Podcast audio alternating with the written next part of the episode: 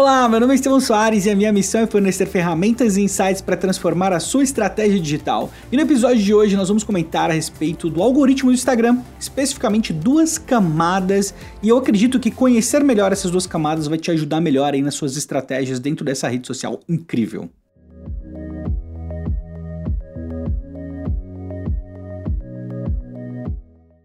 Bom, tem muita coisa pra gente falar sobre Instagram, certo? Inclusive é um tópico que eu vou abordar mais daqui pra frente, até por conta do meu direcionamento um pouco maior no Instagram, agora em 2020. Então, porque eu tô estudando mais, eu vou compartilhando mais a respeito disso com você também. Né? Primeiro que essas duas camadas, né, tem duas camadas do Instagram, e essas duas camadas, a primeira é mais importante, a segunda é menos importante. Eu vou comentar mais a respeito disso esse conteúdo foi tirado de um workshop que foi dado pelo Julian Gutman, que é líder é, de produto no Instagram. Então, ele deu, fez uma sessão para a imprensa, chamou ali a pessoa da imprensa para explicar um pouco mais sobre o algoritmo do Instagram, pegou algumas perguntas também, e eu estou condensando um pouco desse material aqui para você, junto com a minha opinião a respeito de alguns pontos, tá? Mas essa informação a respeito do algoritmo é oficial. Né? Primeiro, é, quando a gente fala de algoritmo, não, não tem mais é, uma fórmula única para o algoritmo. Isso não existe. A partir do momento que você coloca inteligência artificial na mesa, né, a gente está falando de inúmeras variáveis, milhares de variáveis, né, dezenas de milhares de variáveis em alguns casos. Então, não, por isso que não tem uma fórmula mágica, mas tem sim alguns fatores que são mais importantes que outros. E ter o conhecimento desses fatores vai ajudar a definir uma estratégia digital melhor para você. Primeiro que, esse é o primeiro ponto que você precisa entender a respeito do algoritmo. Né? Ele é baseado e ele utiliza machine learning para aprender a respeito do seu comportamento anterior e criar um feed único para você. Então, se você tiver duas contas onde essas contas seguem exatamente as mesmas pessoas, mesmo assim você vai ter um feed diferente porque o seu feed ele é baseado fortemente nas interações que você tem com essas contas. Então, cada feed de cada pessoa é personalizado. É muito difícil, é muito difícil você ter um feed exatamente, bom, é praticamente impossível matematicamente falando, você ter um feed é, igual a duas pessoas, né? Você pegar as duas, uh, duas contas paralelas, abrir e fazer esse teste, dificilmente você vai ter hum, esse resultado. Mas vamos lá, primeiro a gente tem a, a camada principal do Instagram, ela é composta por interesse, recência e relacionamento. Né? Então, o que é o um interesse? Né? Então, o Instagram ele prioriza mostrar para você o conteúdo que você já demonstrou interesse anteriormente. Esse interesse é baseado nas suas interações com posts. É importante saber que o Facebook ele utiliza né, o Facebook barra Instagram, aqui estou falando da, da, empresa, mas eles utilizam inteligência artificial para fazer reconhecimento da imagem para entender o que você está vendo. Então, se você gosta de um tipo específico de viagem ou engaja mais com um tipo específico de foto, ou gosta mais, sei lá, de cachorro, ou mais de, sei lá, koala, não sei. Dependendo do conteúdo, esse conteúdo, mesmo que não tenha nada na, na descrição, o Facebook entende o que você está vendo. Né? Então, o interesse, interesse, ele é um grande fator né, e que impacta na forma como você recebe o conteúdo. Então, se você está olhando só fotos de cachorrinho, você provavelmente vai receber mais fotos de cachorrinho. Mas inverte isso. Pensa do ponto de vista do produtor de conteúdo. Porque isso provavelmente você já sabe, né? A questão do interesse. Mas e do ponto de vista eh, do produtor de conteúdo? Como que você faz para que seus posts sejam consistentes? E aí isso abre um argumento gigantesco para você ter um padrão para os seus posts, certo? Porque se você tem um engajamento consistente em cima de um padrão de posts que só você criou, com uma imagem, um perfil que tem tudo personalizado para você, percebe o tanto que é, o histórico de relacionamento vai ajudar o Facebook a distribuir o conteúdo dentro do Instagram, né? O Instagram distribui esse conteúdo depois. Então, lógico que eu estou especulando aqui, né? Que isso aqui já não é, é, tipo, é o meu ponto de vista como criador de conteúdo. Mas eu acredito demais que quando você tem. Como o conteúdo da imagem também é lido, né, ele é um fator além do seu perfil. E muitas vezes a gente, como produtor de conteúdo, não, não considera isso. Eu sou muito, tipo, passei muito tempo falando mal de templates, por exemplo. Hoje eu já tenho uma flexibilidade muito maior com templates, desde que eles não fiquem travados, né? Tem, você pode fazer mudança, alterações, tem um milhão de coisas para você fazer e sempre deixar o ar do template, vamos dizer assim, fresco, né? Mas que ele tenha uma identidade única.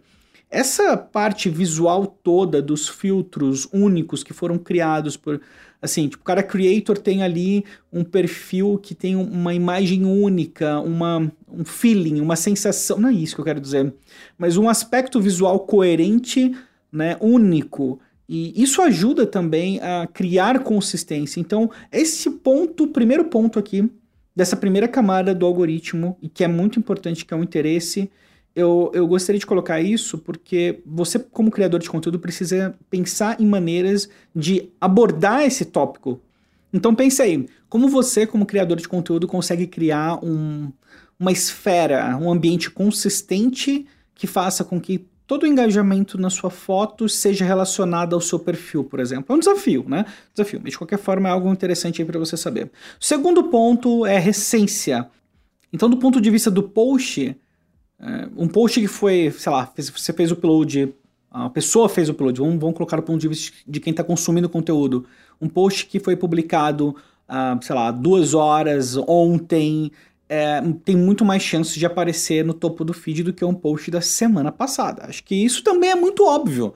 Né? Isso também é muito óbvio, mas demonstra porque a gente precisa produzir conteúdo de forma consistente e com frequência.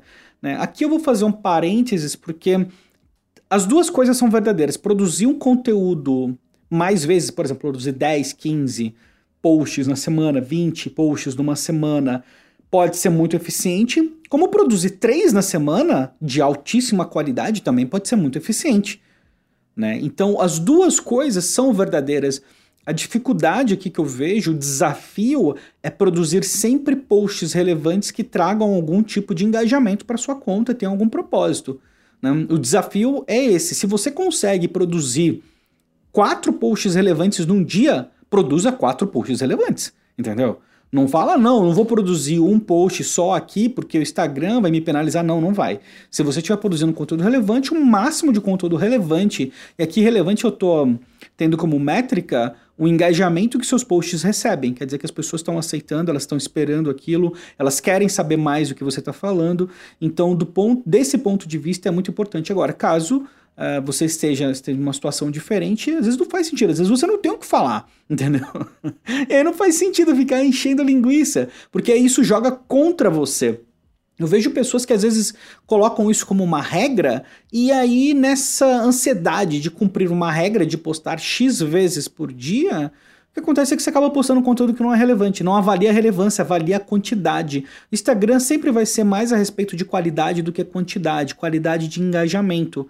Então, de novo, algumas pessoas têm uma habilidade inacreditável de fazer uma porrada de posts super relevantes sempre, né? Então acho que o caminho é esse, como eu consigo aumentar a produção de posts relevantes para que eu consiga uma distribuição maior, para que as pessoas tenham mais acesso à minha conta, né? Então aqui lembrando, primeiro o interesse, o fator, é, aqui que a pessoa demonstrou interesse antes, depois a recência e por último o relacionamento. Né? O Instagram ele prioriza exibir o conteúdo de pessoas que você é próximo. E ele vai basear essa proximidade com base nas interações, na troca de interações que você tem. Você curte algo da pessoa, a pessoa curte algo de você, você trocou ideia via direct. E aqui a importância de você engajar com as pessoas na conta delas também. Né, para criar justamente essa, esse relacionamento, né, pro, do ponto de vista do Instagram. Já tem um nome técnico para isso que me falhou agora. Mas enfim, isso é algo que eu falho miseravelmente. Esse é o ponto que eu, assim, se tem algo que eu faço errado no Instagram, é isso. Dificilmente eu engajo com outras contas. É um baita de um erro. E você pode ver que está entre os principais fatores aqui da, da, do algoritmo do Instagram. Então é um ponto que a hora que eu estava preparando o conteúdo, eu falei, putz, essa doeu, doeu na alma. Mas enfim, resumindo essa primeira camada, é a composta de interesse, recência e relacionamento. Isso do ponto de vista de quem recebe. O meu desafio para você é inverte isso do ponto de vista de produtor de conteúdo. Como que você faz para aumentar o interesse, incentivar A, a, questão da recência eu acho que é, é, bem óbvia, mas incentivar esse relacionamento, trocar esse relacionamento, né? É, de, são desafios bem incríveis aí. Eu acho que é algo para a gente trabalhar sempre. Eu acho que para mim o maior desafio de todos é aumentar a produção de conteúdo relevante. Né? Difícil, vai ter desafio, né? Não? Enfim. É, a segunda camada, ela é menos importante, mas não é tão influente quanto a primeira camada. Não influencia tanto quanto a primeira camada, mas ela também tem um, um impacto considerável. Não dá para estimar isso em porcentagem, porque eu não vou, não vou chutar aqui, né? Ele não falou, o Juliano não falou, eu não vou adivinhar. Mas são mais três fatores: a frequência, os seguidores e a utilização.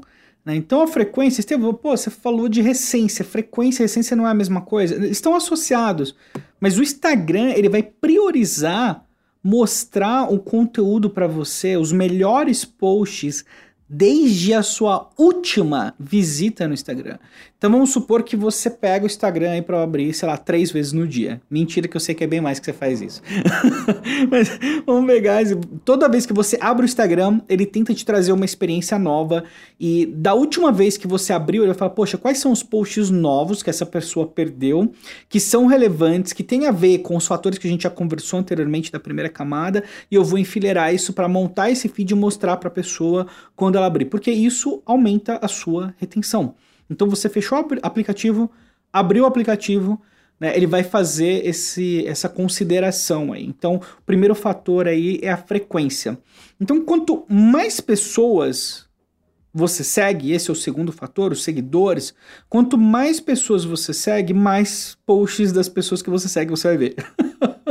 é tão óbvio isso, né? Enfim, mas isso conta muito porque as pessoas, no geral, seguem muito outras pessoas. Então, é, cada vez o desafio de aparecer ele fica maior. Se você segue, sei lá, uma pessoa segue mil pessoas, outra segue dez, óbvio que quem segue dez vai receber muito mais conteúdo. Mas isso depende muito de segmento para segmento também. Alguns segmentos as pessoas seguem muitas pessoas. Profissional de marketing digital é um. É um segmento que normalmente ele segue muitas pessoas e é um desafio atingir com um conteúdo relevante. Mas tem outros segmentos que são mais tranquilos. Então eu estou colocando aqui porque é óbvio, mas é um fator da segunda camada que é importante colocar. Né? Ah, e o terceiro, último aqui, é a utilização.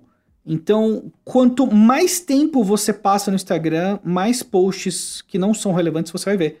Então, se você fica 5 minutos no Instagram, você vai ver posts mais relevantes do que se você ficar, sei lá, é, 30 minutos, uma hora, etc. Quanto maior o seu tempo, menos relevantes vão ficando os posts. Justamente porque o Instagram faz um esforço de tentar enfileirar os posts mais relevantes para você de acordo com a sua utilização. Né? Então, essa é a segunda camada e consiste de frequência, os seguidores e a sua utilização. De novo, quando eu olho, parece óbvio, mas eu acho que dá pra gente extrair insights muito grandes daqui, especialmente do ponto de vista do produtor. Né? Então, por exemplo, a questão da frequência e você considerar quando o usuário vai pegar o celular e entender o smartphone, entender que quando ele pegar, o Instagram vai fazer um esforço grande para colocar os principais conteúdos relevantes na frente dele, desde a última hora que ele abriu, isso dá um insight muito grande a respeito de quando você deve produzir o conteúdo para o seu público-alvo. Né? Entender o comportamento dele, quando ele pega, quando ele não pega, né? Entender essa dinâmica vai, vai gerar alguns insights bem interessantes aí para você. Então, só para resumir aí, primeira camada, interesse, recência e relacionamento. E a segunda camada do algoritmo menos influente, que tem um impacto menor, mas de frequência, os seguidores, né, o número de seguidores aí, quantas pessoas uma conta está seguindo e a utilização. E é isso, isso resume aí as duas camadas do algoritmo do Instagram, né? As duas de milhares de variáveis. Né? A gente tem muitas coisas, mas essa primeira camada, especialmente, ela tem um impacto muito grande. Então é bom considerar, de novo, não dá para colocar porcentagem, porque isso não foi falado, mas é muito importante. E fica de novo o desafio de pensar nessas camadas, na primeira, interesse, recência e relacionamento, e na segunda camada de frequência, os seguidores e a utilização mas do ponto de vista não de quem está utilizando, mas de quem está produzindo conteúdo para essa audiência. E é isso, finalizamos mais um episódio. Espero que você tenha curtido. Se foi útil para você de alguma forma, não deixe de compartilhar aí com os amigos na sua agência, no seu perfil. Se quiser trocar uma ideia comigo via direct, vai ser um prazer. Só falar comigo ali no arroba Estevão Soares, tá ok? E lógico, se você também quiser fazer parte da minha lista de transmissão no WhatsApp, tem um link na descrição do episódio, beleza? Um abraço e até amanhã.